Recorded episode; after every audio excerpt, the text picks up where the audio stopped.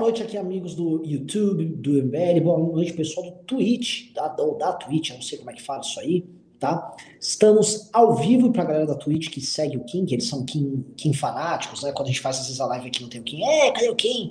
Estamos aqui hoje com o japonês preferido de vocês, o japonês da galera, dando continuidade, vejam só, ao tema que foi debatido ontem, com o adicional hoje dessas, da, da chegada de Fux, a, a, presidência do STF, ele que promete que o STF dessa vez ele vai seguir mesmo a Constituição. Foco será em temas constitucionais.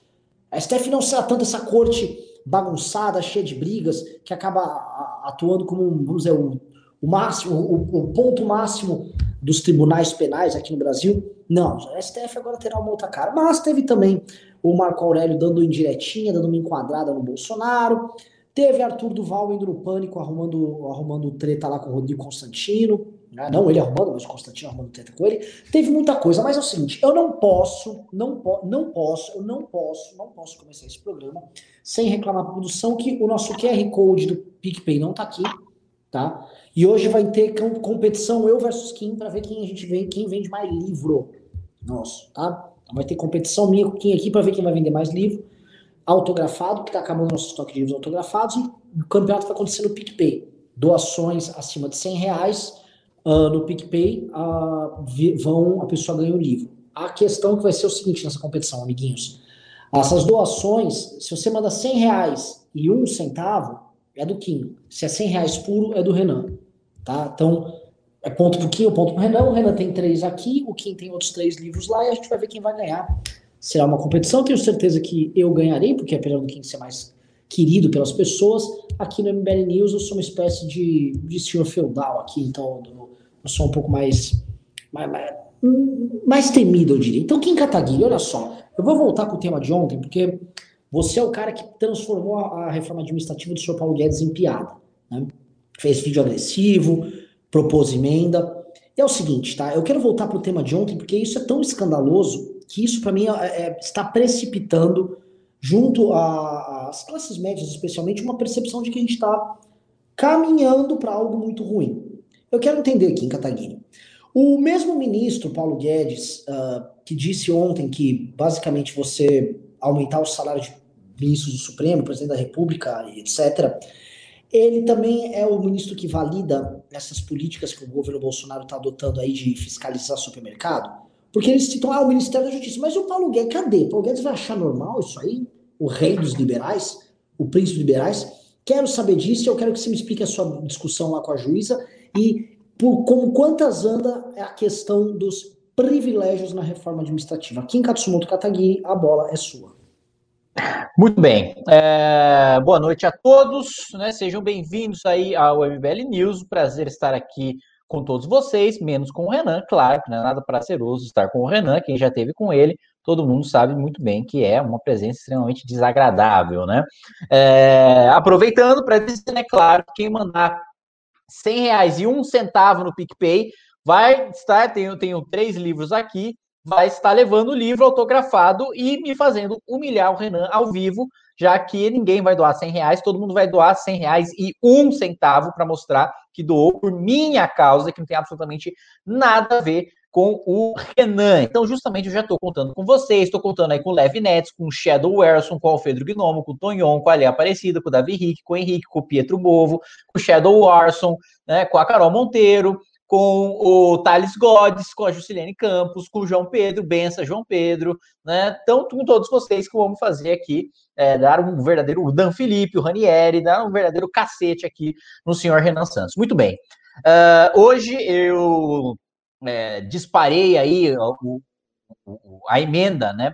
Para as emendas que eu protocolei na reforma administrativa para os deputados, tive bons resultados aí com o primeiro disparo aí a gente já está aí com 20 assinaturas precisamos de 171 amanhã acho que a gente deve conseguir mais algumas dezenas. E a partir de então depois que todo mundo já tiver a oportunidade de ter lido e decidido se assina ou se não assina eu vou é, divulgar, né?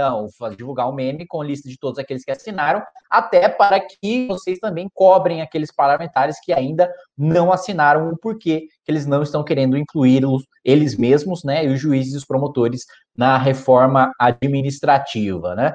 Uh, eu acho que basicamente você teve um, é, a notificação do Ministério da Justiça, né? Deu um susto no mercado, né? Que falou, opa, desse governo aí pode vir tudo, então, já que está tendo uma notificação aí, isso é só o primeiro.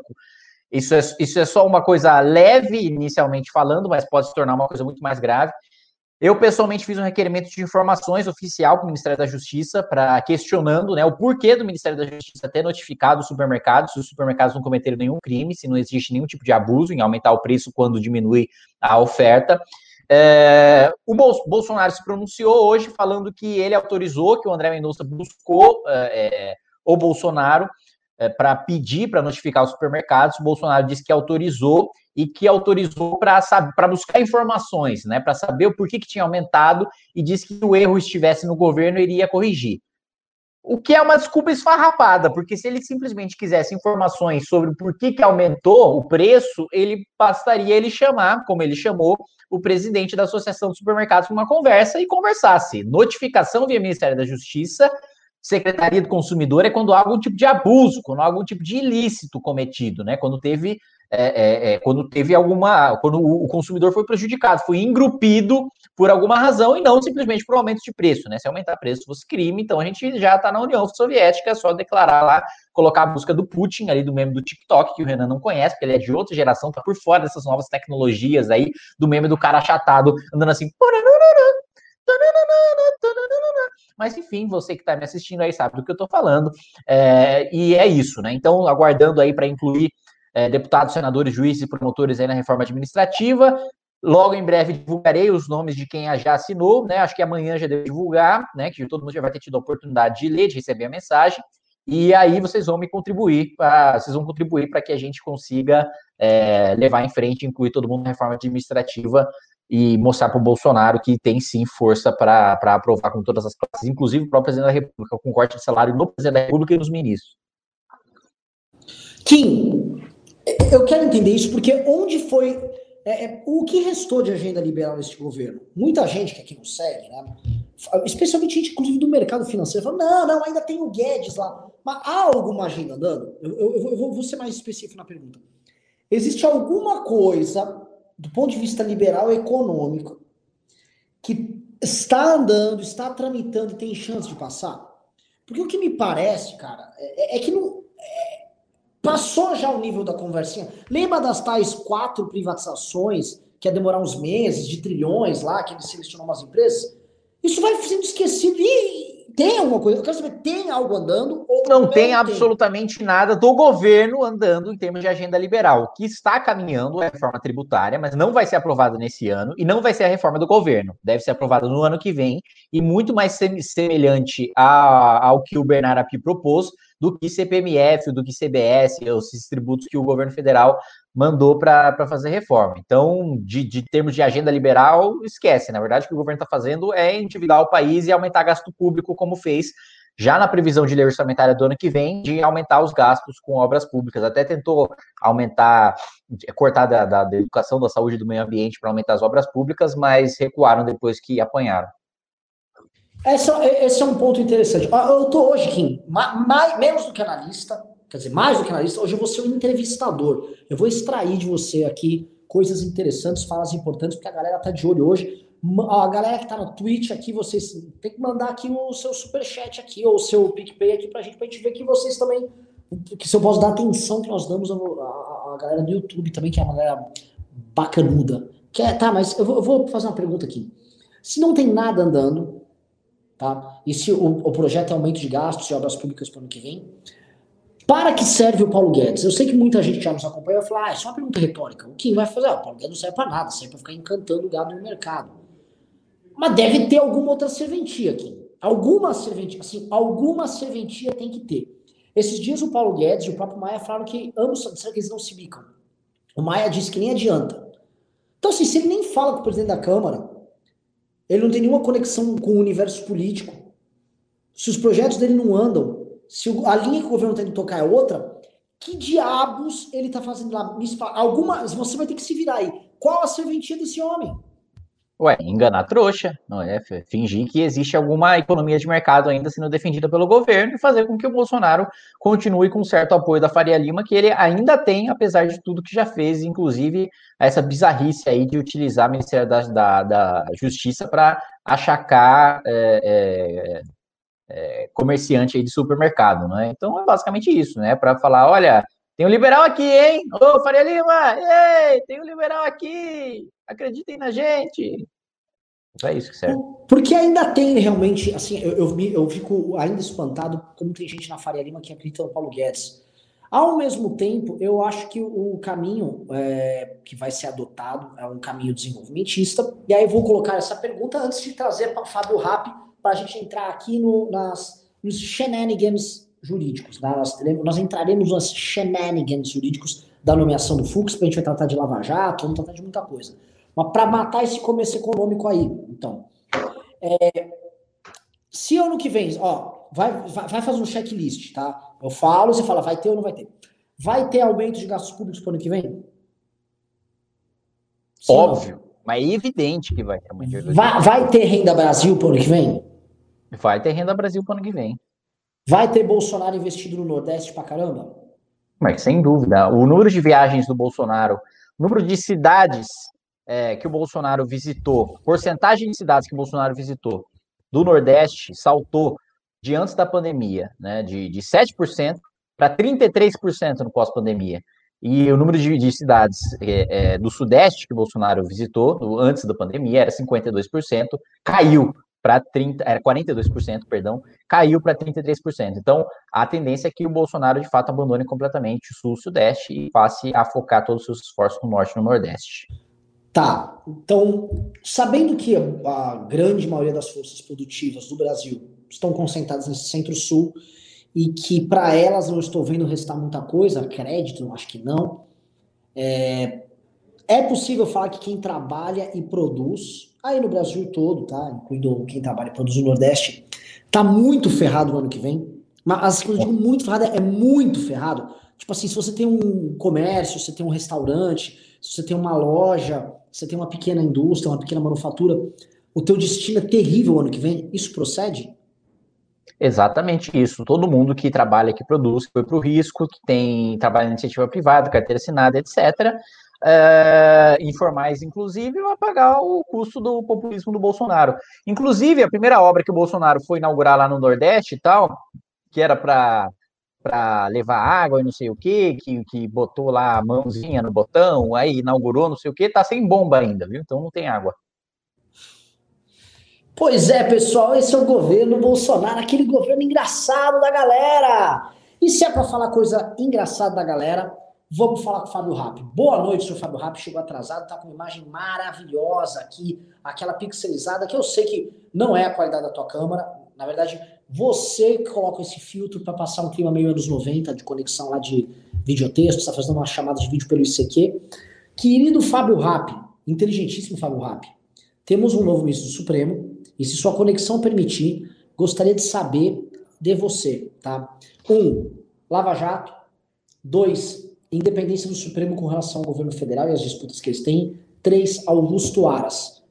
Vixe, foi só falar isso aí que caiu o Fábio Rapp. Ele não aguentou a pergunta. Então vou começar. Fábio, tá aí? Tô. Fábio? Tô, tô pelo celular agora gastando meus créditos. Espera aí. Então, Fábio. Então, minha... Tá me ouvindo? Tô, Sim, tá senhor. com delay, mas, mas vamos lá. Vamos lá. Tá muito. Deixa eu tirar aqui da luz. Melhorou assim? Nossa, que porcaria de conexão. Viu? Mas vamos lá. Diz. Pô, eu que digo? A pergunta. Eu fiz a pergunta. Eu não vi a pergunta. Fux na presidência do STF. Eu queria saber, um, como ficam questões relativas à Lava Jato. Dois, independência do governo federal em relação ao conflito com o governo federal. E três, Augusto Aras. Bom, vamos lá. Primeiro é o seguinte: é, o Fux é um amante de jiu-jitsu, tal como eu.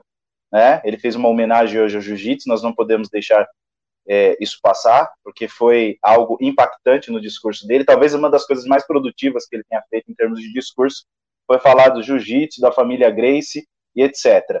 Bom, ele é um lavajatista, não sei se convicto ou por ocasião. penso eu que por ocasião, né? Ele é um lavajatista por ocasião. Então, ele gosta muito de surfar na onda. Vale lembrar o discurso dele quando ele, aliás, discurso, na entrevista, quando ele uh, foi nomeado ministro do STF. Eu achei uma das coisas mais sensacionais que eu, que eu, que eu ouvi. Ele disse assim: a, a, a repórter perguntou: oh, o senhor está preparado para assumir o posto de ministro do STF? Ele falou: desde o primeiro dia que eu eh, iniciei o curso de direito. Eu achei uma das coisas mais geniais. Né? Então, ele é um cara arrogante, ele é um cara com, a, a meu ver, é, com alguma, alguns, algumas deficiências é, jurídicas, mas é um grande processualista, não posso tirar o mérito. É um lavajatista, como eu disse, por ocasião, né? Então, uh, penso eu que ele vai continuar apoiando a Lava Jato nesses moldes que nós temos hoje, com as falhas, os excessos e etc., uh, ah, porque isso é moda. Agora, qual foi a última, a última consideração que você fez com relação ao governo? Governo federal e Augusto Aras. Olha só, eu não sei, eu não sei exatamente, eu confesso que aqui talvez me faltou é, é, curiosidade, a relação dele com Augusto Aras. Eu pouco vi é, manifestações dele ao Augusto Aras é, enquanto procurador-geral da República. Agora, é fato que, por conta talvez da Lava Jato, eles se unam, é, ou melhor, eles se unam, eles se, eles se afastem porque o Augusto Aras é um crítico ferrenho à Lava Jato, enquanto que o Fux é um uh, adorador por ocasião da Lava Jato. Talvez isso, e aí o discurso dele revelou muito disso, não só com relação ao Augusto Ara, mas talvez com relação a outros ministros, é dizer que ele não terá nenhum tipo de complacência com criminosos, como se desse a entender, pelo menos no meu entendimento, de que a corte ou parte da corte tivesse essa complacência, né? Talvez o discurso dele direcionado a alguns ministros, né? O grande, eminente ministro Gilmar Mendes, é, o libertador dos injustiçados do crime organizado. Então, talvez tenha sido até direcionado isso a ele. Ele não é um parceiro do Gilmar Mendes é, é, em plenário, então talvez tenha sido o, o início de uma marca que ele quer dar ao, ao STF. É um STF lavajatista. Eu não sei até onde isso é bom, porque não é um STF que combate a corrupção, mas é um STF que não tem compromisso com as liberdades e garantias individuais. Isso para qualquer lado. Não estou falando aqui só ah, para a esquerda, direita, etc. Para qualquer lado. Isso me preocupa. Contudo, eu sou um apreciador da, da sabedoria jurídica do Fux, porque eu gosto de juristas empenhados em processo, na matéria processo. E ele é um grande processualista civil. Então, eu sou um entusiasta, acredito nele até que ele me prove o contrário. Estão me ouvindo? Essa é a primeira leitura de Fábio Rapio aí. E eu vou continuar agora então nessa história, porque rolou o seguinte, pessoal. Para quem não viu, o Bolsonaro foi na cerimônia de posse ali do, do Fux e tomou umas, um, um sabãozinho ali do Marco Aurélio. Né? Marco Aurélio deu um recado, tem que preocupar com a vida, com as desigualdades sociais no Brasil e tal. Marco Aurélio ficou dando lá. Eu achei, olha só, eu, vocês sabem o que eu acho do Bolsonaro. Eu achei inconveniente. Me pareceu um senhor maluquinho falando com outro senhor maluquinho lá, suas perspectivas maluquices. Que assim, de novo tá? Vamos voltar para o prognóstico do ano que vem. Eu, vou, eu falei com o Ricardo ontem, ontem teve um news muito bom, eu, Ricardo Pavinato, e a gente estava comentando no news de ontem que o, o, o cenário, a janela de crise para o Bolsonaro se reabre após as eleições. Porque após as eleições, isso até vale uns comentários sobre isso, ah, os partidos vão, enfim, partidos que estavam querendo usar o Bolsonaro aí para pegar voto, e eu estou falando praticamente todos os partidos é, do Centrão, especialmente no Nordeste, esses partidos vão voltar a tocar a vida deles, porque eles vão começar a conduzir a agenda de 2022, imagino eu, né, Sr. Kim? Então, quero saber, um, um, abre uma janela diante da crise do Bolsonaro, que virá, e ao meu ver, virá uma crise econômica muito grande. Dois, com a possibilidade de vacina, possibilidade de manifestações, isso se, se reabre também? Três, três, três, três, e esta é a pergunta que o, o povo quer ouvir. Quem vai compor, já trocamos a presidência do STF, quem vai compor a nova presidência da Câmara dos Deputados? Não precisa falar nomes. Quero saber, o Brasil quer saber, Kim Kataguiri. É alguém aliado com o governo ou será alguém, se não da oposição, alguém independente? Muito bem, bom, vamos lá. É, primeiro, você tem o fato de que, é, sim, se abre uma, uma, uma, uma janela aí de, de oposição, né, de, de oportunidades a se fazer oposição ao governo Bolsonaro com a vinda da vacina e com o, o, a volta das manifestações. Ainda mais por causa da retaliação que o Bolsonaro fez no Instituto Butantan.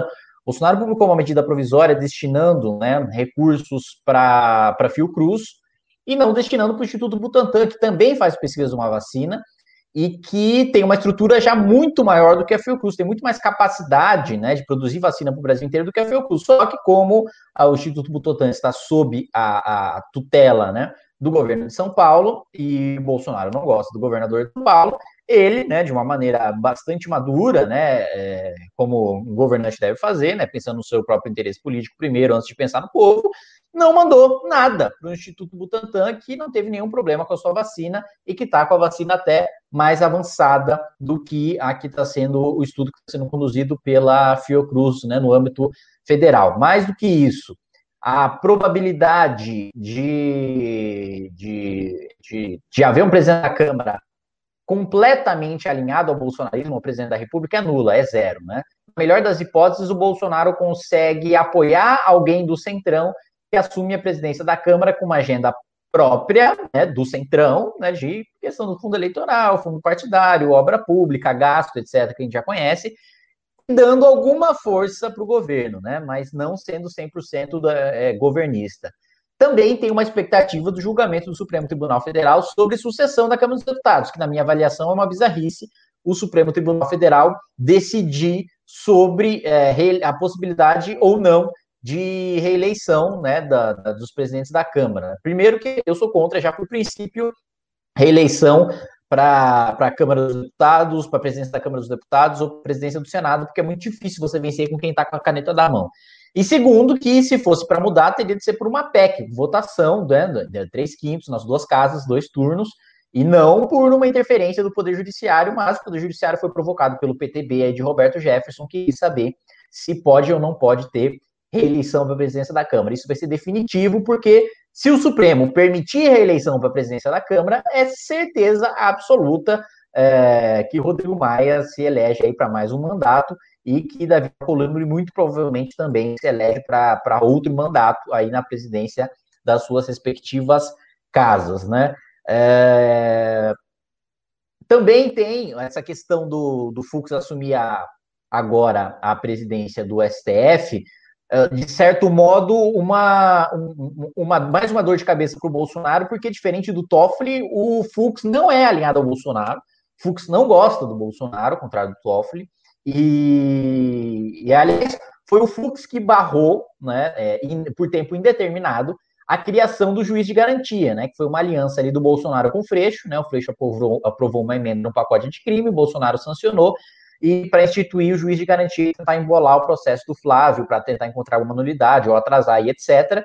O judiciário basicamente reconheceu que é impraticável, né? que não tem gente, que não tem vara o suficiente para ter um juiz de garantia em todo o processo. Então, o, Luiz Fux foi o grande responsável por dar a canetada que que, que por tempo indeterminado né, suspendeu o juiz de garantia. O Toffoli havia, havia já suspendido o, a implementação do juiz de garantia, mas apenas por seis meses. Né? O Luiz Fux não, meteu a caneta e falou, não, é por tempo indeterminado, até que o judiciário, até que, na verdade, até que, né, vamos ser bastante sinceros aqui sobre o poder do ministro do Supremo, até que eu queira, né, é, é, é, não vai ser implementado o juiz de garantia. Né? Então, acho que é basicamente isso. Pessoal, fazer uma reclamação antes de passar aqui para o Fábio Rap, tá? Quero reclamar. Tô com 580 likes. Estamos com quase 1.200 pessoas aqui. Quero, deem like pro gado vir. Quero laçar um gado, tô até com uma bandana aqui. Eu vou explicar depois minha, por que, que estou com essa bandana. E não é porque eu tô careca, ou não é porque eu tô homenageando o cara do chiclete com banana. É uma coisa bem ruim. Mas depois eu comento com vocês, tá? Pra vocês verem que nossa vida é sempre uma merda. É... Lava Jato, vou voltar para Lava Jato. Eu até mudei o título aqui para Todos contra Arthur Duval, que a gente vai falar sobre o pré-candidato a prefeito Arthur Duval e suas desventuras e seus muitos adversários, tá? Porque ele vem meio que monopolizando as polêmicas aqui, ele e o Boulos, né? Mas eu vou entrar nisso aqui. Antes eu quero saber, é, muita, temos muitos fãs de Lava Jato aqui, temos inclusive o Rafael Barlatti, tá? Ele até mandou um, um, pimba, agora eu vou ler o pimba dele, vou passar à frente, porque já entra no assunto. Ele disse: Rap, cuidado em falar mal do Gilmar Jagunço Mendes, ou chutar demais a bunda dele nos comentários feitos. Assim é capaz de você citar o Pavinato, que pode estar puxando um pouco o saco do doutor garantista, né? O, o, o, o nosso amigo aqui, Rafa Barlatti, é bem lavajateiro, não estou aqui fazendo julgamento. Ele odeia o Gilmar Mendes, né? O Gilmar Mendes já deu muitos motivos para as pessoas desgostarem dele mesmo. Mas eu quero saber o seguinte, tá? tá o Bolsonaro está tentando, basicamente, tomar a Lava Jato do Rio para ele, está conseguindo. Bretas e parte do Ministério Público hoje se tornaram, vamos falar a verdade, parte do braço armado do Bolsonaro.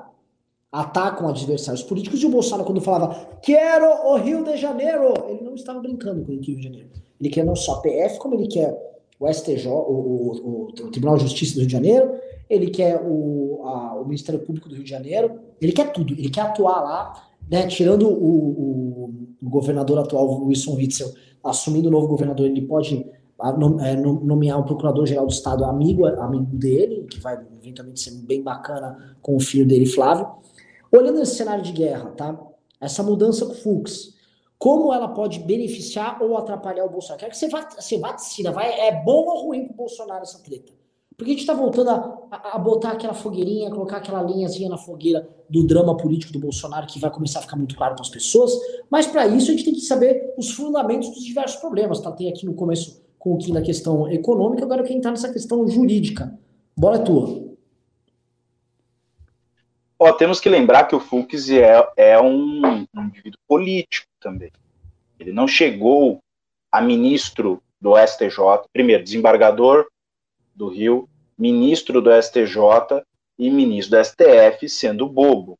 Então ele não vai assim, não é um, um kamikaze, não vai chegar lá e, enfim, e, e, comprar briga com o presidente da República, enfim. É claro que eu não estou dizendo que com isso ele será complacente com eventuais crimes do, do Flávio ou impedir uma investigação por um acerto, um acordo. Não é isso que eu estou dizendo. O que eu estou dizendo é que ele sabe jogar o jogo político por, por, isso que ele, que ele lá está. Eu me recordo, inclusive, há uns quase, talvez 10 anos atrás, a Eliane Calmon, que era uma ministra da STJ, ela disse em uma entrevista para Veja o seguinte: ninguém chega a ministro é, é, de tribunal superior sem vender a alma ao demônio. E aí isso deu uma grande repercussão à época, e aí até a, a repórter perguntou a ela, mas e a senhora? A senhora Misa? Ela falou, também vendi minha alma. Então, assim, isso, ela era corregedora do, tribu, do, é, do, do Superior Tribunal de Justiça. Então, é, fato é, ele é político. Então, é difícil, e eu não sou bom para fazer esses, essas análises para o futuro, mas é possível que ele jogue ali esse jogo com o Bolsonaro. Mas eu não acho que ele vai simplesmente pegar o legado dele, porque ele tem um legado no direito, aqui pessoas podem discordar da atuação dele, mas não vai pegar esse, esse legado e jogar por conta é, de um presidente que, a meu ver, é passageiro, é, é, é, presidente de um mandato só, tá? É isso que eu quero dizer. Então, eu não acredito que ele fará isso. Contudo, eu só queria responder, a, a responder não, mas é, contemporizar aqui a questão do, do colega aí que, que disse nos comentários, ah, cuidado porque fulano é garantista. Eu acho que é um equívoco usar essa expressão garantista, sabe por quê? Porque garantista, na, na lição de direito, e não estou falando só de direito penal, é aquele indivíduo que prestigia as garantias individuais. Veja, eu também, sendo assim, eu sou um garantista. Eu não penso que o processo penal deva violar garantias individuais, em hipótese nenhuma. Aliás, processo algum. Então, quando nós nos direcionamos a um jurista que tem um posicionamento protetivo, é diferente de dizer garantista. Garantista todos deveriam ser ao olhar para o direito, todos nós deveríamos ser garantistas. Pensar na garantia dos direitos individuais. Né, e não pensar algo é, diferente disso. O que pode ter é um excesso de proteção na interpretação é, em favor do réu, e é uma interpretação legítima. Eu só não concordo com ela, mas é uma interpretação legítima no direito. Aliás, há um princípio que encabeça essa proteção que norteia o direito penal, o direito material penal. Então, assim, cuidado com essas é, é, transformar linhas do direito como xingamento. A meu ver, isso é até um argumento fraco para combater, por exemplo, aqueles que é, se utilizam do direito penal uh, uh, como uma linha interpretativa para proteger mais o réu e menos a sociedade, que é uma linha legítima da qual eu não me filio. Prefiro uh, a proteção ao bem é, é, no, no, direito penal, falo o bem primário, que é a sociedade, pelo menos no meu sentir.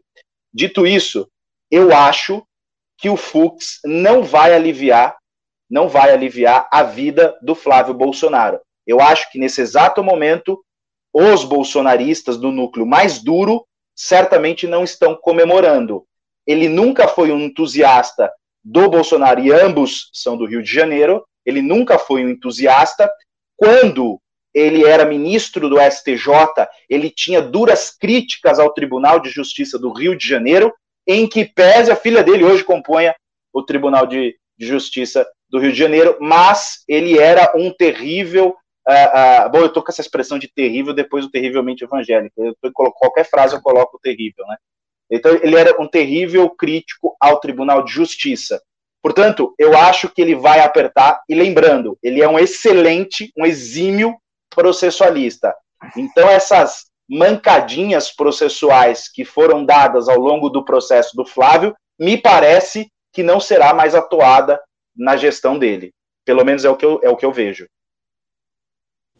Bem interessante isso, porque tecnicamente falando, a gente sai de um TOEFL, e eu não preciso me alongar, para ir para um cara que realmente sempre foi muito respeitado do ponto de vista técnico. Né? Não sou um jurista como você, abandonei a faculdade, mas estou, mas, mas sei, sei o, como rola o somebody love ao redor dele. Agora vou entrar no assunto Arthur Duval. Vejam só, Arthur Duval foi no programa Pânico da Jovem Pan hoje. Pânico, programa tocado pelo nosso amigo Emílio, ou talvez ex-Emílio, ele falou, ex-amigo Emílio, falou, é, o boliviano e o Arthur nos atacam. Eu não me lembro da gente estar tá atacando, ter atacado o programa dele, o Pânico. Já fizemos algumas piadas algumas vezes, assim como a Jovem Pan dá espaço para um psicopata ficar fazendo relações, inclusive criminosas a nosso respeito, né? Inclusive já é alvo de, de processo e tal. Mas uh, não temos problema algum com a Jovem Pan. Mas o fato é que foi uma ida um pouco conturbada lá do, do Arthur na Jovem Pan. Ele nem começou o programa, já foi atacado lá por uma figura bizarra também, né? Não vou aqui ficar dando pano para manga para esse assunto, mas o que eu quero dizer é o seguinte: semana passada foi o padre Júlio Lancelotti atacando ele, Gregório do Vivier, Guilherme Boulos, é, jornalistas bateram nele. Agora a gente do campo da direita, direita, né? liberais batem nele, né? É, teve candidato a prefeito batendo nele de forma pesada, o próprio Guilherme Boulos também bateu nele de forma pesada. Eu quero fazer uma leitura aqui, tá? O Arthur Duval começou a campanha dele para valer é, nessas últimas três semanas e é perceptível o aumento do conhecimento da candidatura dele e da, da pré-candidatura dele, ela está se tornando comentada e falada. Ele já está tendo oposição direta e muitas pessoas já começam a ah, é tipo Bolsonaro, tipo, tem muita polêmica, ele fala aqui, fala ali, mas assim, é, não dá para falar que o, Arthur Duval, quando entra no debate técnico, é igual o Bolsonaro, né? O Bolsonaro, tudo ele jogava meu posto Ipiranga, o Arthur ele está falando de urbanismo com, com um domínio da matéria que eu nunca vi um candidato pessoalmente tratar desse tema com tanta qualificação. Ele trouxe alguns temas que são é, é, bastante é, polêmicos aí para discussão, questão de Cracolândia, recuperação do centro. Mas eu vou perguntar aqui para vocês, Aguiola, começando com Kim Kataguiri. Minha pergunta é a seguinte, tá? É, a direita, como nós conhecíamos, Kim, morreu. Minha direita morreu. Tens o que é necessário para esmagar minha rata? Né? A direita morreu, a, a, todos o. Ah, vamos ser liberais e privatizadores, e aí vamos enfrentar o politicamente correto também, vamos lutar contra a corrupção. Isso era a linguagem da direita que ganhou com o Bolsonaro. Isso tudo foi demolido no castelo de mentiras desse presidente, fake, que nós temos essa, essa piada gigantesca, esse, essa esquete de humor. Tá?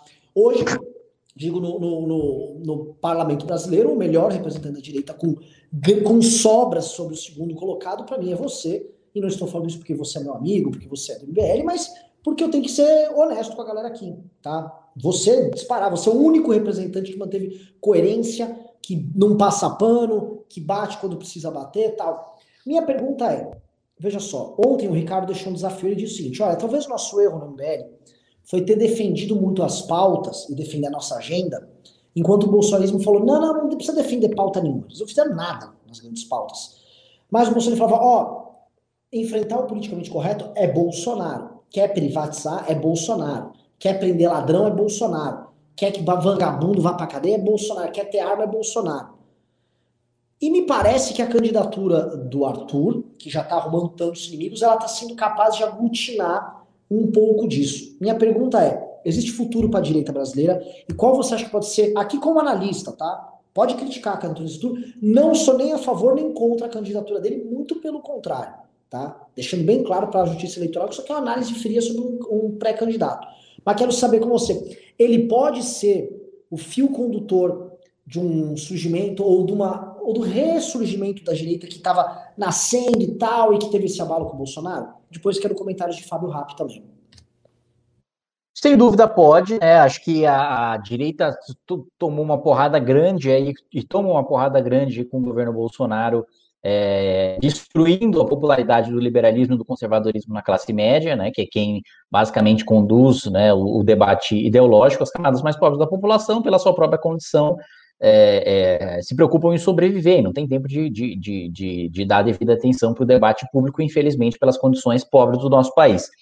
É, e a gente precisa de algo, de alguém, de um movimento, de uma candidatura, de uma pré-candidatura que seja capaz de impulsionar esse ressurgimento de uma direita é, liberal, de uma direita conservadora. Né? Então, eu acho que, sem dúvida, tendo a visibilidade de todos os ve grandes veículos de comunicação num debate, expondo a, a, as, as, ideias. É, é, claro que voltado né, para uma, uma, cidade, é, para uma eleição municipal, o debate fica, de certa maneira, limitado. Né? Você não consegue entrar nas grandes questões do país e expor a visão da direita nas grandes questões do país. Apesar de ser a maior cidade da América Latina e do debate sempre dar uma pequena nacionalizada, vez ou outra, é, pelo, próprio, pela próprio, pelo próprio tamanho da cidade e pela, pelo interesse do eleitor em saber, mesmo que não esteja na, na competência do prefeito, saber o que, que o candidato a prefeito pensa sobre país, né, a sua visão ideológica macro. Mas não tenho dúvida nenhuma de que é, a direita precisa de um respiro, né? O Bolsonaro está sendo para a esquerda o que a Dilma foi para a direita, né? Ou seja, a caricatura perfeita para você converter uma pessoa para a esquerda é o Bolsonaro. É muito fácil você converter alguém para a esquerda para centro-esquerda mostrando o exemplo do Bolsonaro é, como era muito fácil converter alguém para o liberalismo na época do governo Dilma, mostrando o exemplo desastroso da Dilma. Estava né? muito claro que política econômica de esquerda, ideológica de esquerda, era um completo desastre e levava ao colapso econômico. Né? É, agora a gente precisa desse respiro. Esse respiro pode vir, pode não vir. Uma possibilidade é a candidatura do Arthur Prefeitura de São Paulo, que é, todo o país assiste, né? todo o país acompanha os debates para a Prefeitura da cidade de São Paulo, porque quem ocupa o cargo de prefeito da cidade de São Paulo é naturalmente um, um, um, nome a ser considerado ao governo do estado e à presidência da República, pelo próprio tamanho da cidade e a relevância da cidade.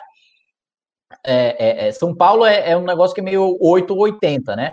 Ou a pessoa realmente se consolida como um grande nome a ser considerado né, em eleições maiores, ou ela enterra completamente sua carreira política por mostrar falta de habilidade em lidar com os grandes problemas e problemas complexos da cidade de São Paulo é, é assim que vota. Fábio Rappi, você que conhece as entranhas, inclusive da direita bolsominion, tá? É possível, diante do fracasso retomando, e dá para cravar que fracassou. A direita bolsominion está hoje na lona, inclusive brigando entre si, com brigas horrorosas, coisas envolvendo bater em mulher, né, patriótico, aquele tabef patriótico na menina, né? Pá, arrebentou ela patrioticamente, com Deus no coração tal. Aquela gente boa, que a gente, gente do bem, gente que vai pro céu, papai do céu. Ó, tô rezando aqui em latim, na minha missa tridentina, uma porrada na menina ali, né? Gente, gente da mais alta qualidade. Quero saber com você, Fábio Rapp. Essa direita sabe que o tem, eles tiveram uma chance, eles destruíram a porra do nosso trabalho dos últimos anos, estão aí mamando, ganhando dinheiro, mamando, mamando lá na tetinha do governo. Agora quero saber de você. É possível a construção desse caminho? Porque o que eu vejo, eventualmente, gente, é, é algo interessante. Um, talvez a candidatura dele servir de ponte, né, servir, a, abrir um caminho para que a, a, a, direita se recomponha sobre um novo discurso, sobre uma nova moral, inclusive. E dois, abrir o caminho para isso aí ser uma oposição à direita e depois um caminho, inclusive, uma candidatura em 2022. Não necessariamente dele. Né? Na verdade, nem pode ser um candidato presidente, mas uh, queria saber de você se isso abre esse caminho, como o Kim descreveu aqui também. Bom, eu tenho idade para ser presidente, se você, se você tiver a fim de me ajudar, né? Eu posso ser o próximo presidente da República, caso o povo queira, né? Eu vou ser um populista é, e demagogo. Bom, realmente, é, só recapitulando aí do Kim, realmente o Kim hoje talvez seja uh, o melhor deputado federal e o, o, o, mais bem assessorado, eu tenho certeza disso. É, e, enfim, é, o Arthur, ele representa, eu estou falando um sentimento que eu tenho, e é óbvio que eu sou suspeito, porque eu tenho uma relação de amizade com ele, naturalmente isso influencia na hora de, é, de você fazer uma análise. Não sei também se ele fez a melhor escolha, não é essa a questão, e não vou discutir isso, primeiro porque aqui não é o, o, o canal competente, o momento não, não, não, não, não é possível por questões legais, mas ele é talvez a última esperança desses próximos 10 anos, e eu disse 10 anos mesmo, para a direita é, é, é, verdadeira. Eu não gosto de usar essa expressão porque ela é muito clichê, mas para a direita que representa o liberalismo clássico, que em todos os aspectos, desde o político, jurídico ao econômico, né, junto com Kim, que defende essas pautas, e aliás eu discordo muito do Kim, porque ele é realmente um liberal raiz, assim como o Arthur, e eu tenho certas restrições a alguns pensamentos liberais e nunca escondi isso, principalmente quando estamos diante do campo social. Embora a, a, a, o Kim tenha apresentado aí é, uma emenda MP 1000 é, que é, tem esse caráter é, é, de olhar para o liberalismo não como algo demoníaco feito aí pelo Felipe Neto, pelo Boulos, etc., como o vilão dos vulneráveis, né? Ou seja, é, é uma saída saudável é, para a, a, os estados de direito democrático, porque eu falo de liberalismo, não só do liberismo, como dizia o Melchior, que era focado só no, na economia, mas é num estado que prestigia, eu, eu, eu falava isso há pouco é, aqui, as garantias individuais. Então, o Arthur tem isso no DNA. É coisa que o Bolsonaro nunca teve o Bolsonaro sempre foi um indivíduo de pensamento totalitário, é que talvez em algum momento as pessoas elas acharam que ele se converteria ao liberalismo clássico, tal como concebido por muitos que o apoiam ainda, e eu não sei porquê, de forma incondicional. E aqui não é retórico quando eu digo eu não sei porquê. Não estou sendo leviano, eu não sei mesmo. Porque alguns liberais, e que liberais que eu respeitava, ainda continua apoiando esse governo, que é um governo que não tem absolutamente nada de liberal, não tem um traço de liberalismo, não tem nada que hoje nós podemos dizer, ah, isso aqui é liberal. Nada, absolutamente nada, não tem nenhuma medida, é zero medida de liberalismo. Vide a reforma administrativa. Que texto bizarro, que texto sem sentido, que texto que prestigia uma casta é coisa que o Arthur combate com, com veemência desde o primeiro momento que ele surgiu no YouTube. Você pode voltar a 2015, você vai ver que a, a, defesa dele é a mesma. Ele se mantém com algum grau de evolução, é bem verdade, mas ele se mantém na essência daquilo que ele defendia. Ele não se curvou em nenhum momento, ele não se permitiu se seduzir ao poder e nem às benesses que o poder, é, é, é, assim como Kim, né? E eu estou falando aqui dele, talvez seja puxa-saquismo, e talvez seja mesmo, né? Eu tenho interesse em puxar o saco dele. Mas veja, eu, eu digo, essas pessoas, como o Kim, como o Arthur, como o Holiday, essas pessoas defenderam e defendem aquilo que lá atrás. Como Kim não, como Kim não. O Arthur e o Holiday eu já não sei, mas como Kim não.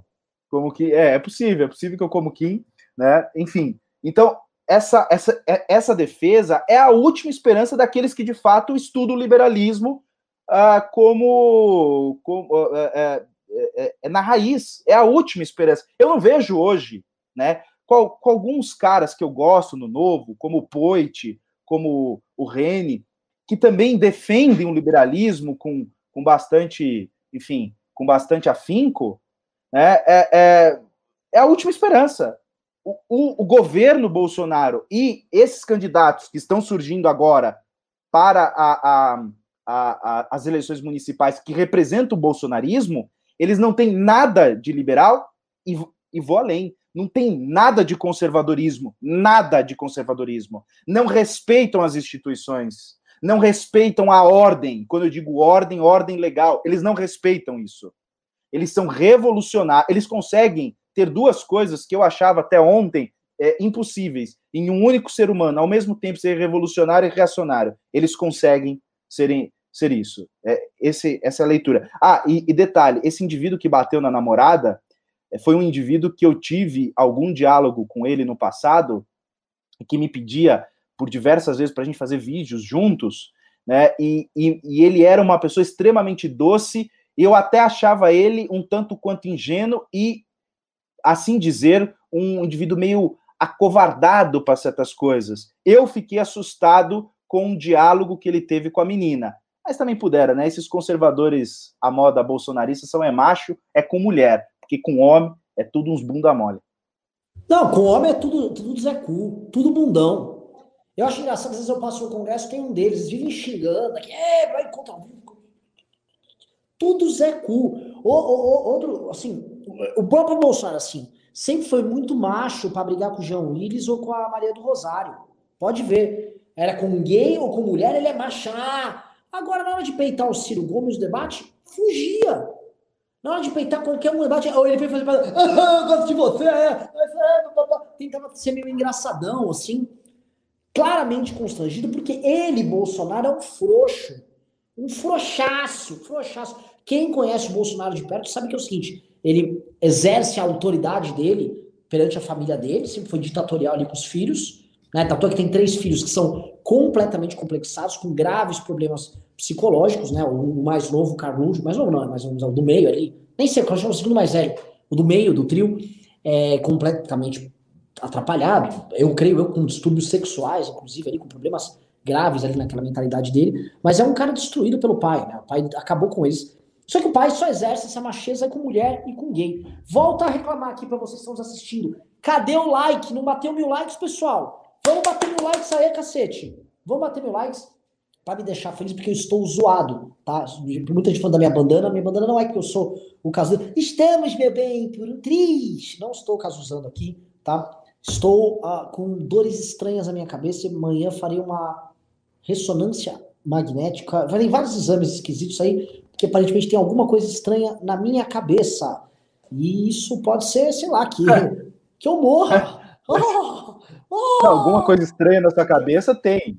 É, né? tem, tem, então. Tem. Vai poderia aparecer ser, alguma coisa. Poderia ser cabelo, mas não, nem isso tem mais. É, mas o fato é, tô, tô, tô meio atrapalhadão aqui da vida, me desejem. Se eu, se eu não aparecer no próximo news, saibam que foi muito bom conhecer vocês. É, quero, quero. O pessoal de do crédito, não, pior que eu não tô zoando, realmente posso provar. Quem mandar um pimba de 100 reais, eu mostro aqui o exame que eu vou fazer, tá? Tem até o PicPay. É, 100 reais e um centavo. Lembrando que o PicPay só aceita 100 reais e um centavo. É, aliás, eu tava vendo aqui no PicPay, não mandaram, ninguém comprou o livro, pessoal, o tempo tá passando, ninguém comprou o livro. Agora vou chegar. Fábio Rato falou em fim do liberalismo, e se é para falar em fim do liberalismo, nós temos que falar em Felipe Neto. Felipe Neto, anteontem, vaticinou. Está acabado, fini est. O neoliberalismo, que ele fala, neoliberal, acabou porque ele leu o livro do economista Eduardo Moreira, né, um economista cirista, ninguém leva a sério, tirando essa turma meu bocó de esquerda, e ele leu um livro, né, que acho que é A Economia do Desejo, alguma coisa assim, e ele ficou chocado. Veja só, Eduardo Moreira, Eduardo Moreira, cujo apelido na, acho que no BTG era o Fanfa, de Fanfarrão, Eduardo Moreira refutou todo o pensamento econômico liberal num livro aí de 150, 200 páginas, e isso foi compreendido por Felipe Neto, e Felipe Neto já vaticinou no Twitter, acabou. Ele falou assim: se você defende o neoliberalismo aí, tá? Você tá destruído, meu irmão. Acabou, já era. E muita gente aplaudiu. Ah! Mais do que isso, mais do que isso.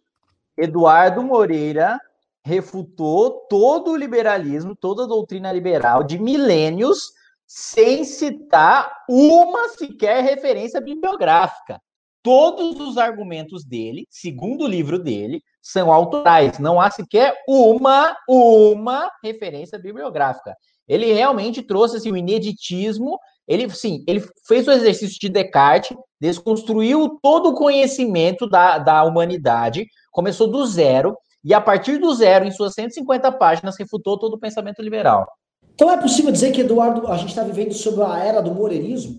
Exatamente, é exatamente. Então, assim, é, a, gente vai, a gente vai reconstruir o pensamento ocidental sob a égide de Eduardo Moreira, é isso? Isso, exatamente. Ah, posso ficar mais tranquilo agora. E, e assim, agora me fala um negócio, né? O Felipe Neto foi convidado para ir pelo, pelo Roda Viva pela nossa amiga Vera Magalhães. Ela falou, pô, tô ouvindo aqui as tendências das redes. Ele foi lá, assim, falou coisas muito contundentes, né? Tipo, não, eu conheço as redes sociais. O Olavo de Carvalho manipula e traz violência nas redes. A pessoa, não! Sério? O Felipe Neto está usando sua capacidade de análise de redes sociais para trazer verdades na nossa cara. Existe discurso de ódio aí nessa direita. Meu Deus, os jornalistas piraram. O Felipe Neto abriu os horizontes deles lá com muitas análises muito completas, tá? Então eu queria saber o seguinte: o pessoal começou a levar esse rapaz a sério. Esse rapaz agora, né, já levaram tanto ele a sério que ele já acabou com o pensamento liberal, né? E eu começo a ver o seguinte: vivemos tempos de André Janones, vivemos tempos de Felipe Neto. Que Kataguiri, é possível que com um grande empurrãozinho de, de, de não só de Felipe Neto, mas do nosso ministro da, da Economia e o Paulo Guedes, o liberalismo mesmo no Brasil esteja realmente indo para o saco, e aqui não estou brincando, deixo a provocação para você e para Fábio Rappi.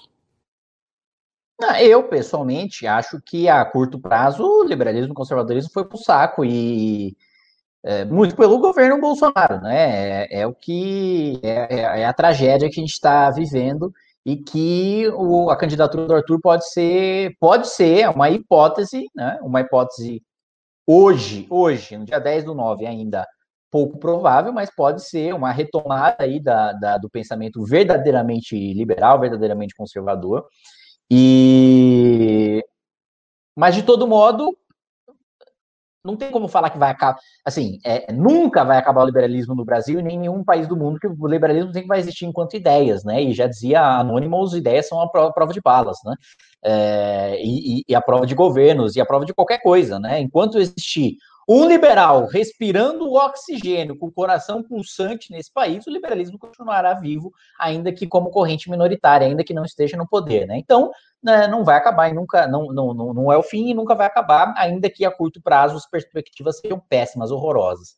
E também aproveitar esse momento aqui para dizer para o chat que eu estou neste exato momento aqui, sacando a minha carteira e pegando meu cartão de crédito para já encomendar o livro do Eduardo Moreira para ler e já refutar, né? Aproveitar que essa recomendação de leitura do Felipe Neto, mesmo porque é absolutamente fundamental que nós estejamos atualizados com o que os nossos adversários políticos leem, porque a, a, o pensamento ignorante de que nós só devemos ler a nossa doutrina não é nada mais do que isso, um pensamento ignorante. Portanto, comprarei, lerei, né, já que é um livro é, é, obviamente, por não ter nenhuma referência ali bibliográfica, ele não traz nenhum clássico, então, de, de, de, de, de linguagem contemporânea. Para quem está acostumado a ler clássicos, deve ser de leitura muito fácil para que a gente, para que eu faça um vídeo completo com, com cada ponto, cada capítulo e falando como Eduardo Moreira destruiu o liberalismo no mundo. Maravilhoso. Fábio Rapp. Que Tamo na, assim, tamo na merda, não tamo? Assim, porque, assim, por um lado, o Felipe Neto fala, ó, oh, refutei aqui com o Eduardo Moreira, acabou, assim. Até pedi pra produção, acho que é o, é o Totô, Didi, pegue esse print, pegue o print aí do tweet do Felipe Neto e coloque aqui na tela para que a gente possa sofrer. Por outro, o Paulo Guedes vai lá e assim não ajuda, né? Ele atrapalha bastante, ele faz o negócio ficar difícil. Você vai tentar explicar lá pro cidadão, o cidadão fala, ah, mas é esse negócio do Paulo Guedes aí? Não tô entendendo nada. Ele quer fuder a gente, ele vai lá numa reunião com o Bolsonaro e fala: não quero ajudar os pequenos e médios, você quer ajudar negócio grande. Né? Quer aumentar salários do ministro do Supremo. Paulo Guedes, realmente, assim, ele atrapalha bastante. Eu, eu juro pra você que eu tento aí ser meio liberal, mas não consigo, não. Paulo Guedes me atrapalha. Quero saber de você. Qual o destino de nós liberais na mão de Guedes e Felipe Neto? Você quer ler aí o tweet? O tweet? É, eu ia ler que o Totô abriu um tweet aí sobre o Paulo Guedes, né? Mas eu quero o tweet da, do livro do Moreira. Desce aí que a gente vai vendo. Vamos lá. Vamos lá. Não é esse aí, não é esse aí. O Felipe Neto está lendo livros em sequência. O menino é uma máquina de ler livro. Vamos lá. Vamos lá. Vamos lá. Desce aí. Olha. Outro livro. Caramba, ele tá. Passou até o Norberto Bob ali. Passou até o Norberto Bob é. Pois é. Vamos lá. Vamos lá. Cadê, cadê? Tá aí, chegou. Terminei a Economia do Desejo de Eduardo Moreira. Todo neoliberal deveria ler este livro. Todo mundo que acredita em Estado mínimo e liberalismo econômico, todos deveriam ler. É quase impossível manter-se fiel à luta liberal após entender o que é a economia do desejo. Veja só, tá? Não me parece ser um livro robusto aqui, o livro do Eduardo Moreira, desce um pouquinho tá? É parece ser um livro. Não, não é um livro robusto, mesmo porque trata-se de um livro recente e eu acabei de achar no Submarino por 17 reais. Então, o próprio custo com páginas já, já é bastante diminuto. Então, me parece assim, que o Felipe Neto está fazendo uma aposta muito, muito ousada, hein? Me, me fale, Fábio Rapp. Eu acho muita pretensão de qualquer autor. Eu não sei se ele disse isso do próprio livro, né? Mas vamos contar que ele é, é, é, compactua com esses elogios exagerados, é ele achar que ele vai refutar uma ideia, como, como o próprio Kim disse, de milênios, né? Mas eu nem iria tão longe. Vamos pegar de John Locke para cá, não precisa ir tão longe, né? Então, falando de, de 500 anos, né? Pega de John Locke para cá alguém que tem essa pretensão. Nem os marxistas, né? É, ali da em é, final de 1883, com a morte de, de, de Marx, para frente até o leninismo, que eu não considero o marxismo puro, nem esses caras tiveram a audácia e, supostamente muito mais inteligentes que o, o, Moreira, sem sombra de dúvida, eles não tiveram essa ousadia de falar vamos refutar o liberalismo. Apresentaram uma outra ideia, dizendo essa é a melhor. Mas na ideia de, olha, vamos acabar com o liberalismo, nem eles tiveram essa pretensão, porque eles sabiam que o liberalismo não se resume apenas na questão econômica. E não há, pelo menos que eu saiba, uma economia planificada. Aliás, é bem verdade que quando se fala em capitalismo, me permita aqui rapidamente só, só pegar aqui uma, uma a regra de Overton, né, e a, a, a régua, e, e, dizer o seguinte: nós temos de um lado. A janela, a, a, a janela de Everton? De Everton, a, do Everton. E você tem de um lado aqui o, o, o capitalismo, de outro o socialismo. O que nós temos mesmo é apenas um intervencionismo, ora mais, ora menos. Mas nem capitalismo, nem tampouco é, é, o socialismo. E o liberalismo, ele serve como uma espécie de uma válvula propulsora. Ele vai empurrando esse intervencionismo para um lado menor, menos intervencionismo, para que a economia gire. Aliás, o próprio Felipe Neto deveria gostar desse sistema, em que tem menos Estado. Para ele é muito melhor, né? Porque ele deve ser um grande pagador de impostos, porque ele é um grande é, é, é capitalista, né? Na acepção mais simples da expressão. Então ele deveria gostar do sistema do liberalismo. Agora, é fato que acabar com a ideia, né? Eu não sei se essa foi a, a, a pretensão do Felipe Neto, acabar. Eu tenho críticas ao neoliberalismo eu não tenho críticas ao liberalismo. Ao neoliberalismo eu tenho algumas críticas, sim, né? Principalmente na vertente americana. Eu tenho sim algumas, algumas críticas, né?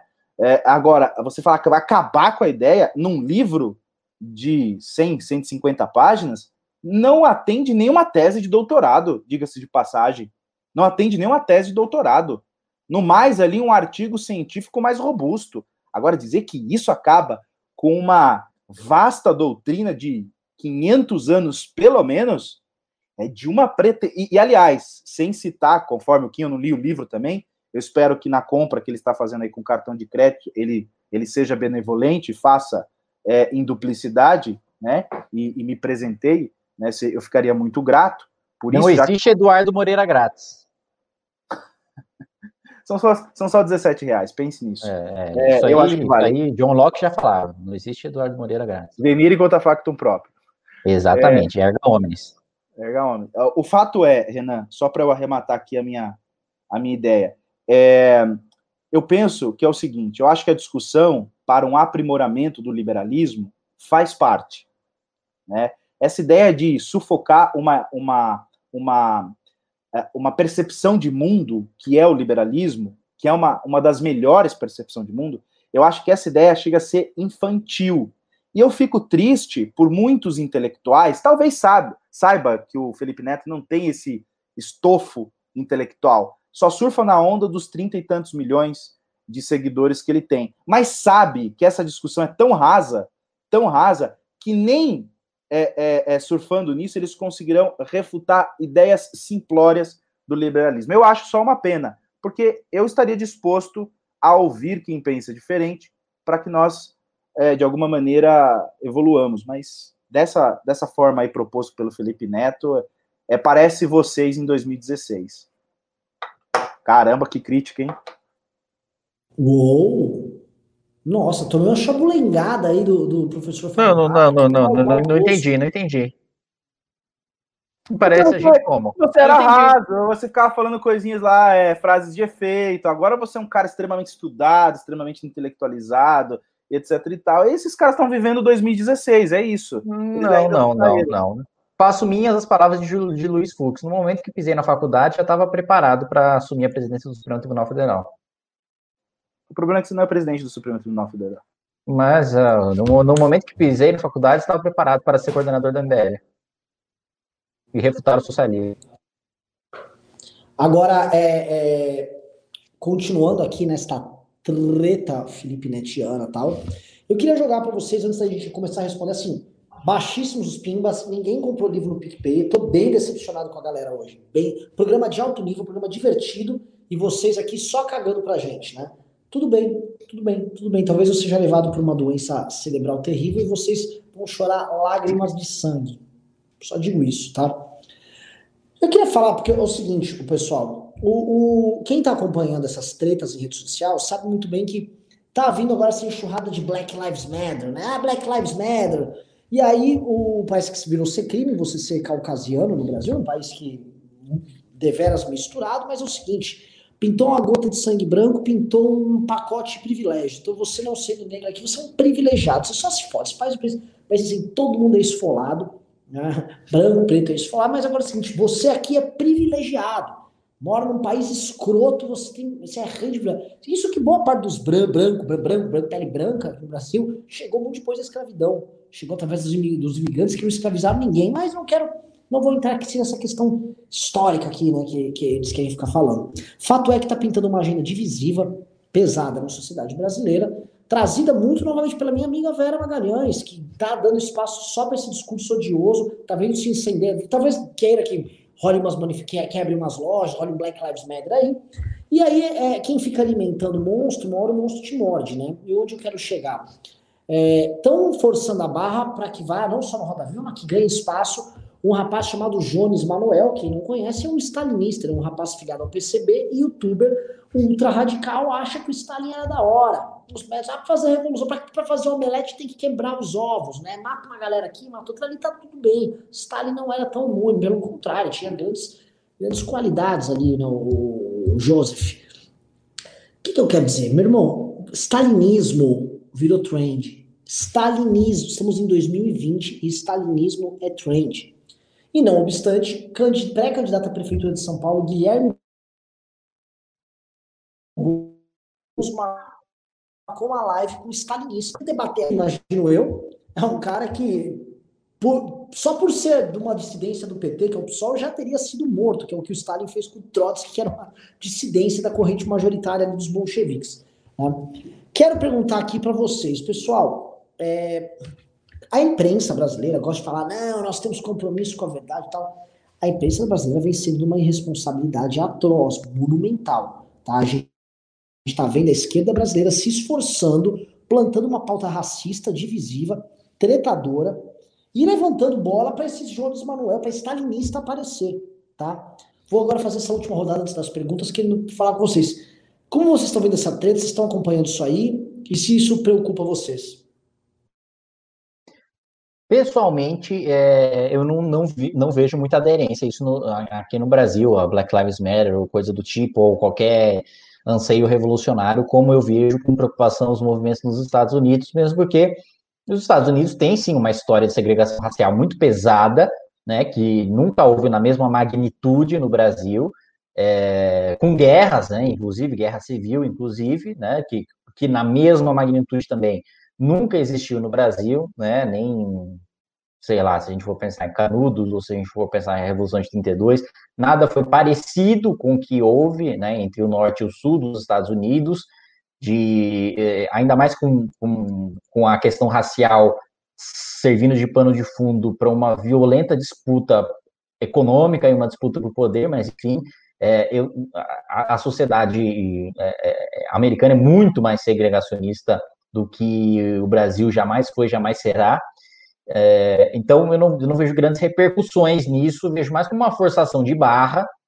Stalinismo, né, começando a, a, ser veiculado como algo a ser considerado, é um negócio realmente assustador, bizarro, né, é falta de coisa de gente que não leu Revolução dos Bichos, que, que, que mesmo Orwell, que era um cara de esquerda, viu no, no, no, stalinismo uma das coisas mais monstruosas da história da humanidade, né? Isso sem falar numa traição aos próprios ideais da, do início da, da Revolução Russa e aos parceiros de revolução do, do Stalin. Mas, enfim, eu não vejo, eu vejo isso como, como, de maneira muito incipiente, assim, tanto o Black Lives Matter como o stalinismo aqui no Brasil, não, não acho que tenha grande, grande futuro, pelo menos a curto prazo, né? Pode ser que de tanto insistir na tese eles consigam emplacar alguma coisa, mas hoje eu não vejo, não vejo nada além disso.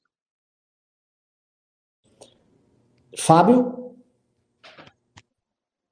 é curioso, né, como ideias tão bizarras, né, assim, eu não vou me espantar se alguém começar a levantar é, de forma nominal a bandeira do nazismo, né, quer dizer, coisas que a gente achava anos atrás que era inimaginável, mas, como tem maluco para tudo, não, não haveria de ser diferente para o Stalin. É, só uma curiosidade aqui, essa ideia é, de, e aí você usou uma metáfora feliz, é, Renan, de que para fazer omelete precisa quebrar ovos, enfim. Essa foi também é, é, uma ideia à época do Sawalinsky, quando questionado sobre o stalinismo. Né? Ah, mas, poxa, mas matou quase, é aqueles números, né, que nunca se acertam, mas nos mais, é, é, é, é enfim, mais liberais diriam 100 milhões, e os mais stalinistas diriam talvez ali em torno de 20 ou 30 milhões de mortos em razão do stalinismo. O fato é, morreram milhões de pessoas. E quando questionado, Sawalinsky diria, mas vocês queriam que fizesse revolução sem que as pessoas morressem? Né? Faz parte do jogo. Né? Ou seja, quando alguém tem um projeto político que coloca na conta, é, é, na equação, a morte de milhões de pessoas, não precisa nem ser de milhões, viu? Né? De milhares, de, de, de centenas, de dezenas de pessoas, esse processo para mim já nasce fracassado por uma, por uma obviedade. E é, e é muito curioso que ainda há espaço para essas pessoas na mídia, como por exemplo, não sei se vai se consumar, Vera Magalhães dá esse espaço a, a esse tipo de discurso. Deveria ser proibido. E aqui eu não estou falando que eu sou contra a liberdade de expressão. Isso não está no campo da liberdade de expressão. Não pode existir a possibilidade do abuso ao direito. A possibilidade de eu, eu poder abusar do meu direito. Inclusive, se isso for permitido, também será permitido. E, aliás, eu não vejo razão de, dessa mesma parte da imprensa criticar aqueles apoiadores do Bolsonaro quando eles fazem apologia ao regime, é, é, é, ao regime militar após o ato institucional número 5, quando eles fazem essa apologia de fechamento do Congresso, etc., e eles criticam essas pessoas, mas de outro lado abre a possibilidade do stalinista falar. Esse cara não pode falar, é simples assim. Ah, você está sendo autoritário? Sim, estou. Ele não pode falar. Como nazista não pode falar. Porque é assim que começa. A pretexto de um direito fundamental, a gente começa a abrir aquilo que corrói a democracia. Né? Aliás, de como, como morrem a democracia, tem um livro que fala sobre isso. Ele narra exatamente isso. Você usa aquilo que é permitido no Estado de Direito, e aqueles que, que eh, pretensos totalitários ou que querem destruir a democracia, usam da democracia para destruí-la. Esse é um bom exemplo. Ah, mas liberdade de expressão, ele pode falar. Não. Cara, esses regimes foram as piores coisas que aconteceram na humanidade. Nós não podemos permitir que isso seja de alguma maneira flexibilizado nem no discurso. tem que ser tratado como crime contra a humanidade. O comunismo, é, é, é, o nazismo, o regime militar nessas proporções é, é, que, que ocorrem em países quando, por exemplo, na Argentina, na década de 70, no Brasil, com o ato institucional número 5 e etc. Nós temos que ter a capacidade de impedir que essas pessoas tenham vozes. Senão, essa coisa pode ganhar corpo. Veja que o brasileiro tem uma mentalidade totalitária. Pelo menos 30%. Tá aí, apoia o governo, custe o que custar, é, enfim. É, agora começa um movimento, inclusive, anti-vacina, então essas coisas têm, têm espaço. Esses discursos têm espaço. E se nós deixarmos isso acontecer, e eu me coloco na posição de tomar pancada e ser chamado de totalitário, de que não tem, ah, você não prestigia a liberdade de expressão, para impedir que esses discursos tomem corpo. Pessoal, vamos para os pimbas aí. É, eu não tenho, assim, eu tô com o meu computador bugado, não tenho condição de ler. Quem pode ler os pimbas? Tá tudo bonitinho aí. Quem consegue? Consigo, consigo. Vamos lá. É... Lá. O Alan Buri mandou dois reais, falou chiclete. Oba, oba, uma clara referência ao Renan Santos. O Luciano mandou 10 reais, falou muitas das políticas criticadas pelo bolso ele está praticando e piorou mais ainda. Kim, em relação à digitabilidade das urnas eletrônicas, tem risco dele praticar aquilo que criticava nisso também? Duvido muito, porque a justiça eleitoral está muito fora da alçada da, do poder de atuação do presidente da República. Tiago Marcelino mandou cinco reais. Que já algum movimento dos parlamentares do Congresso para incluir os excluídos na reforma administrativa? Continuação no próximo PIMBA. Em momento de pandemia, quando era para ver cortes salariais, população recebendo auxílio de 300, engravatados estão recebendo 30, 40, 50 mil reais. Existe movimento, um movimento, né, que o, por enquanto, acho que parlamentares do Novo, é, alguns do PSDB, alguns do MDB, do Cidadania assinaram uma emenda, mas a maioria ainda não. O João H99 mandou dois reais. Pimba para ajudar a pagar a internet do RAP. O João também mandou dois reais, falou: Guedes é o Bolsonaro Binuto. O Rafael Barlatti mandou 10 reais. Rap, cuidado em falar mal do Gilmar Mendes ou chutar demais a bunda dele nos comentários feitos. Assim é capaz de você acertar. Ah, isso o, o, o Renan já tinha lido no começo, né?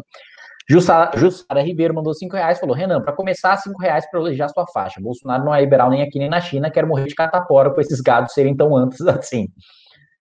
Tiago Cardoso mandou reais, pimbinha para pagar o Uber. Muito obrigado. O Rafael Burlati mandou dois reais. Falou: Mendes é um garantista financeiro nos costumes. O Yuri Kozolski mandou 15 reais, não falou nada. O Yuri Kozolski mandou 15 reais de novo e não falou nada. Muito obrigado, Yuri Kozolski. Felipe Santos mandou dois reais. Falou: manda um abraço para os bicheiros e agiotas nacionais. A Loli Garcia mandou 10 reais. Falou: Kim, você tá bem? Parece triste. O Emílio está irreconhecível. Não, não tô triste, não. O Emílio eu não vi o pânico hoje ainda, então eu não sei se ele tá reconhecível ou não. Rafael Barlatti mandou 10 reais. Falou: Mendes é um garantista. Já. Não, não, é, é diferente esse. Mendes é um garantista no costumes, se o TED entra na conta, e liberal em todos os habeas corpus. Quando há chancela desse tipo de garantismo, não há espaço para críticas ou eventuais surpresas se a população cria ainda mais um asco tremendo do judiciário. Não dá para ser corporativista do direito quando a gente vê um padrinho de uma pessoa liberada de cadeia, o pai da afilhada, o próprio compadre. Isso é uma piada por si só. Acho que isso parece uma crítica ao Fábio Rapp. É... O Thiago Cardoso mandou 20 reais falou: Fux não foi o ministro que comentou sobre o combate à fake news, citando o estudo falso que dizia que o MBL era o maior divulgador de fake news do, no Brasil? Ele mesmo, ele era o presidente do TSE que mandou investigar o MBL sobre fake news com base numa fake news, não achou absolutamente nada. E até hoje o MBL tem a peste de difusor de fake news, sendo que foi uma fake news e a gente foi investigado e comprovadamente inocente de não divulgar fake news.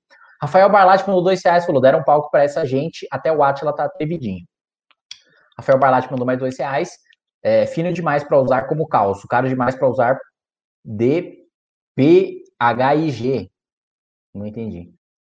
O Matheus Garciano mandou dois reais, falou, tá travando bastante. O Yuri Kozolski mandou 10 reais, falou: Meu terceiro pimba, lê aí. As minorias das minorias possuem muito espaço na mídia, logo deixaram de ser minoria. E esse é o problema. O Arthur Todorov. Esse conceito mandou... tá errado, né, cara? De minoria.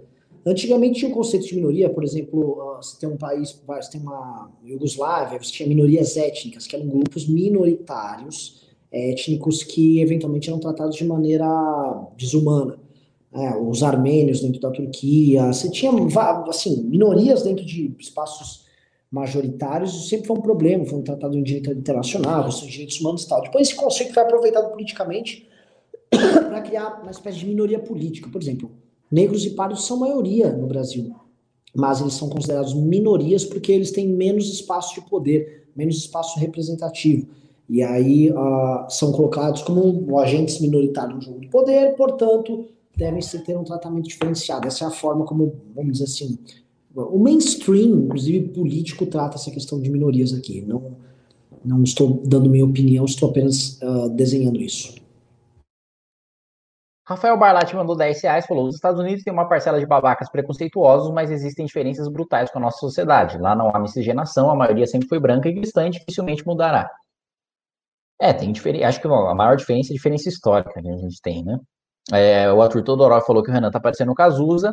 E o último pimba, por enquanto, é Rafael Barlatti, mandou 5 reais, falando: tirando a parte xenofóbica, sortuda foi a Polônia que proibiu o nazismo e o comunismo. Um bom nazista e um bom comunista ficam ainda melhores quando estão ardendo em chamas.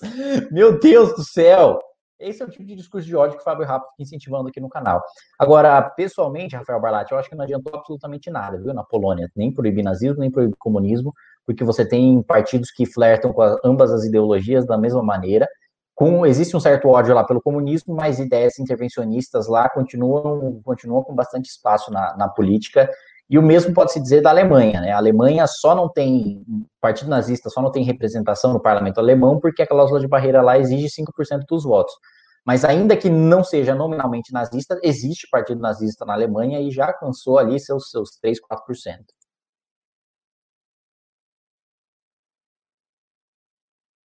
Acabou? Os pimbas? Acabou, acabou. Caramba, assim, eu queria agradecer ao público por desvalorizar nosso trabalho bastante por, por desgostar bastante do tipo de análise, do tipo de debate imaturo que nós temos aqui, por ter mandado nada de pimba. A gente foi fazer venda de livro hoje, né? Ia fazer uma competição com quem vinha animado com os livros autografados, canetinha, tá? ia fazer dedicatória ao vivo para quem mandasse 100 reais no PicPay, ou 100 reais e um centavo por quem no PicPay, ou 100 reais e dois centavos em homenagem ao Fábio Rap no PicPay, mas não, ninguém mandou. A galera falou: não gostamos desses rapazes tá? É uma pena. Vou mostrar aqui, vou irei aqui apenas somar para vocês ó, tô até escondendo aqui, ó. Meu examezinho aqui, ó. Entendeu? Nanã morrendo aqui, vocês não dando a mínima. É isso que você, é isso que é o nosso público hoje.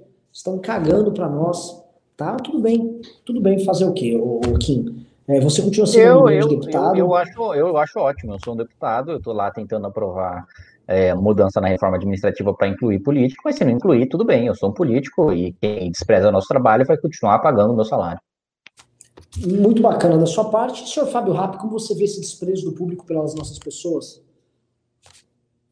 Eu realmente fico triste, mas eu entendo, né? Um cara que usa uma faixinha na cabeça, ele realmente perde credibilidade no debate político, mas é, como o motivo é é, doença é, e provavelmente não dure até o final do mês.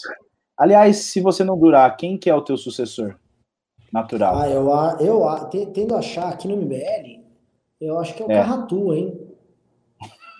É, vai ter que sobrar tudo pro Carratu. É.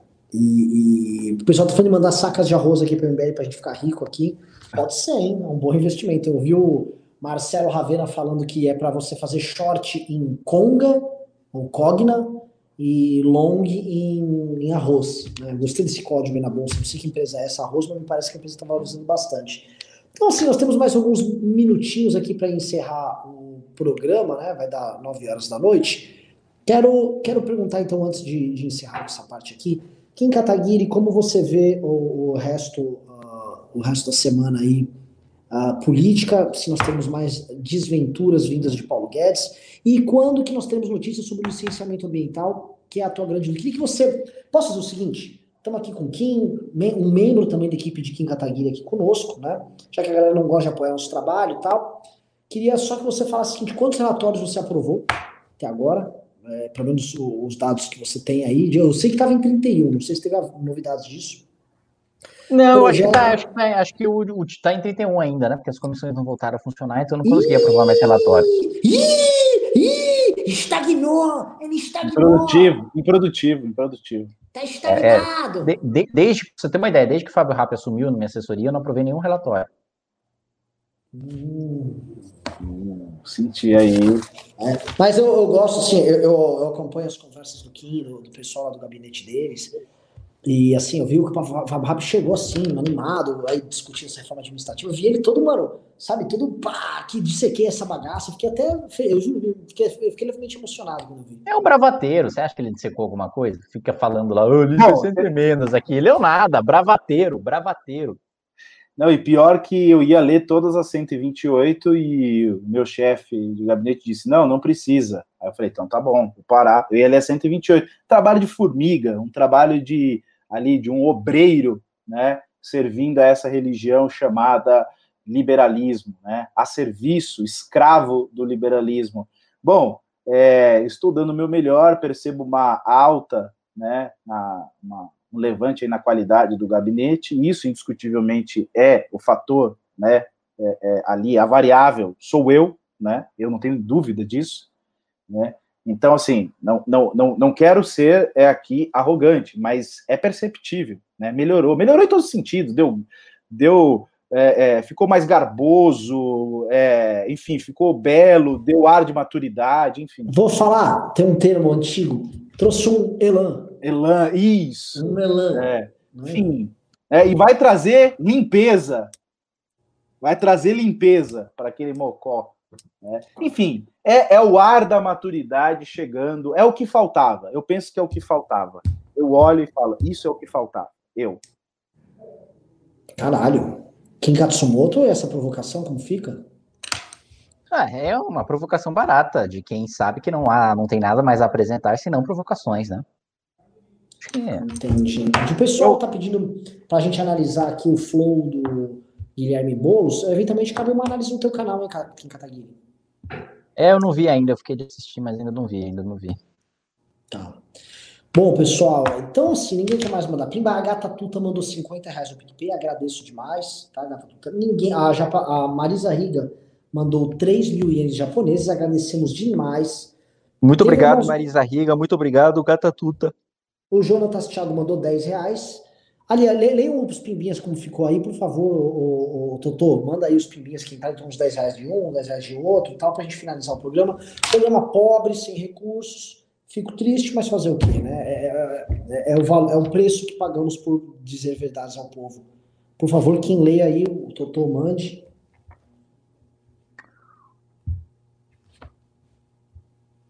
Cadê? Acabou, o Heitor falou que não tem mais. Teve mais sim, teve mais sim, Heitor. Ô, Totô, aí fica foda, né? Entrou sim os primeiros de 10 reais, entrou Marisa Iga, 3 mil ienes japoneses. Que quando você ia pra escola, você comia na lancheira ou no bentô? Nenhum nem outro. Eu levava um saco de pão com manteiga e usava o saco de pão com, pão com manteiga depois para pegar tatu bola. Pra pegar tatu bola? É mó legal, você ficava cutucando e virava a bola, você botava dentro do saco. Mas você machucava ele? ele? Você levava dinheiro para merenda, você levava dinheiro para comprar na cantina, uma cara de, de, de, playboy, você levava dinheirinho, comprava coca, comprava coca e salgadinho fandangos, tá na cara, nem, tá na tinha, cara. Não tinha nem cantina, não. Uhum. Ah, não tinha, no objetivo não tinha cantina? Claro que tem. É, que objetivo? Me confunda com você não, ô, ô, ô Pleiba. Eu fui, eu fui criado na favela, cara, eu venho Pleiba. do Itaim. Eu sou, eu sou do gueto, eu sou do gueto, do Itaim. É, é, é do, do, é, é, Tá quebrada de Janópolis. Fiquei, fiquei ali na quebrada de Janópolis, cresci ali com um menino maroto, me machucando no, no, clube, no clube do jockey, enfim, caindo do, do cavalo, quando praticava, enfim, cricket. Ó, chegou os últimos pimbas aí para você ler, Kim Katsumoto. Muito bem. O... João H99 mandou 5 reais, falou: Tenho até vergonha de afirmar que sou liberal e de direita em alguns lugares, porque esse governo destruiu esses termos e conceitos. É exatamente sobre isso que nós estávamos falando. Rafael Barlatti mandou 5 reais, falou: livro do Eduardo Moreira. O livro do Eduardo Moreira é fino demais até para usar como calço de mesa bamba e caro demais para usar como papel higiênico. O Kleber Bernardo mandou 3, dólares, 3 euros e falou: Felipe Neto se resume, enfim, a hipocrisia. Um dia sem óleo, um dia em vão, mandou dois reais, falou, a Vera Magalhães é muito tonta, né? Vamos combinar. O Edivaldo Reis mandou cinco reais, falou, enfim, o Brasil é um desmando total. Abraço, Kim e Renan. Mandem um abraço para o pessoal do Pará, por favor, e vamos continuar vacinando a boiada. Um grande abraço aí para Edivaldo Reis. Castanha do Pará, o filhote, o Vero Peso, né, o sorvete Cairu, isso e muito mais você só vai encontrar no Pará. O Flávio Averaldo mandou 10 reais, falou que explica aí como você conseguiu errar os tiros de espingarda que você deu. É muita grossura, hahaha. Foi o que o Rodney disse. Bom, fazer o quê, né? É a vida, mas pelo menos os tiros de pistola, os meus foram os melhores, tudo na cabeça, que, que o bagulho é louco. O João H99 mandou 2 reais, falou lugar de stalinista no fundo do poço da história. Tiago Martins mandou 2 reais. Kim, é verdade que pegou a Samia? Não, mentira. Daniel Martins mandou 5 reais, falou boa noite aos lustros que ainda restam nesse país. Japa, você anda muito full pistola nos últimos vídeos. Continue assim. Abração, turma. Muito obrigado. Então você está muito preocupado aqui com o meu humor, querendo que eu fique bravo o resto da minha vida. O Jonatas Thiago mandou 10 reais falou: Luiz Guilherme Merchior, apesar de não concordar com tudo, há coisas que precisam ser relidas em liberalismo antigo e moderno, com certeza. Marisa Riga mandou 3.060 ienes. Muito obrigado, Marisa Riga. Rafael Barlatti mandou 5 reais falou: quem está para o jogo como o Carlos Bolsonaro está para a vereança, né? É, não entendi o que você quis dizer com isso. O JBX14 mandou 10 reais, falou: melhoras, Renan, dará tudo certo. Força. O Leandro Ou mandou 7,90. Renan, e a vitória do Gasly? O que achou? Olha, a vitória do Pierre Gasly foi surpreendente no GP da, da Itália. Ganhou com uma, com uma AlphaTauri, antiga Toro Rosso, que é a antiga Minardi. É, venceu e venceu de forma maiúscula. Tá? Surpreendente a vitória dele. Um, deu até esperança em voltar a assistir Fórmula 1. Assim. Fiquei bem surpreso. Queria comentar aqui que vendemos um livro. JP Rouet mandou 100 reais e eu estava comemorando, depois ele mandou um centavo. Então...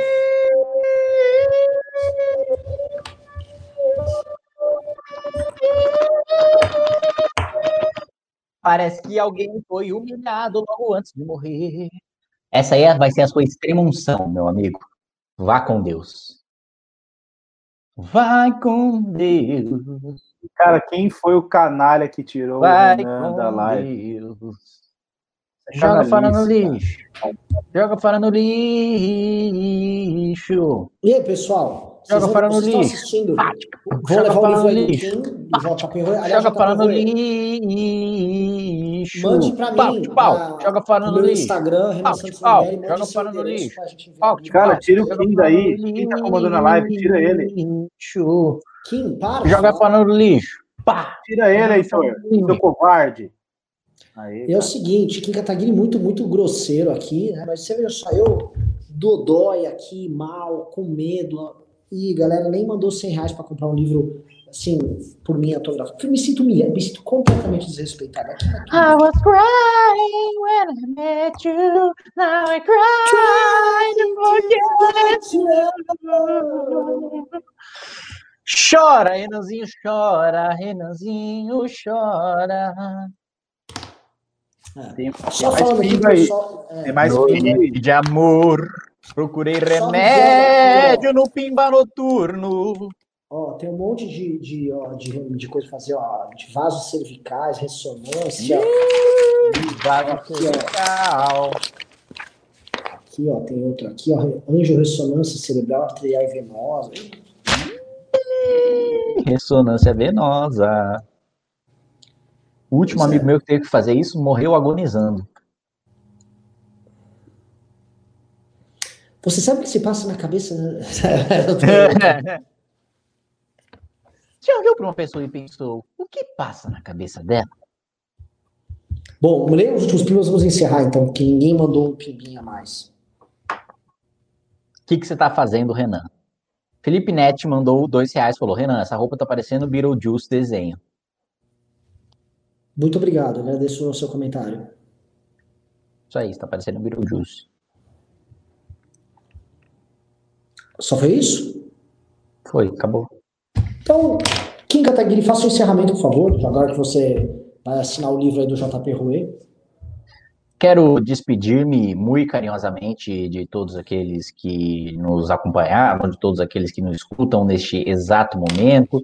Deixar aí um fraterno abraço para todos vocês e até a próxima, né? Um final de semana aí para vocês. Agradeço também demais. Amanhã estamos de volta aqui neste bate-canal, para este bate-bate-papo. E agradeço também, Fábio Rápido, faça sua despedida aí. Eu gostaria de agradecer a minha presença, primeiro, depois a presença de vocês e em especial dos nossos telespectadores, nossos internautas e aqueles que contribuíram calorosamente com esse é, chat e esse. Nossa, estou muito formal, né? E esse PicPay. PicPay. Aprendi a falar. PicPay. Enfim, é isso. Muito obrigado e tenha um excelente, uma excelente sexta-feira e um final de semana. Boa noite, galera. E é isso aí. Não vamos questionar tudo. Fui.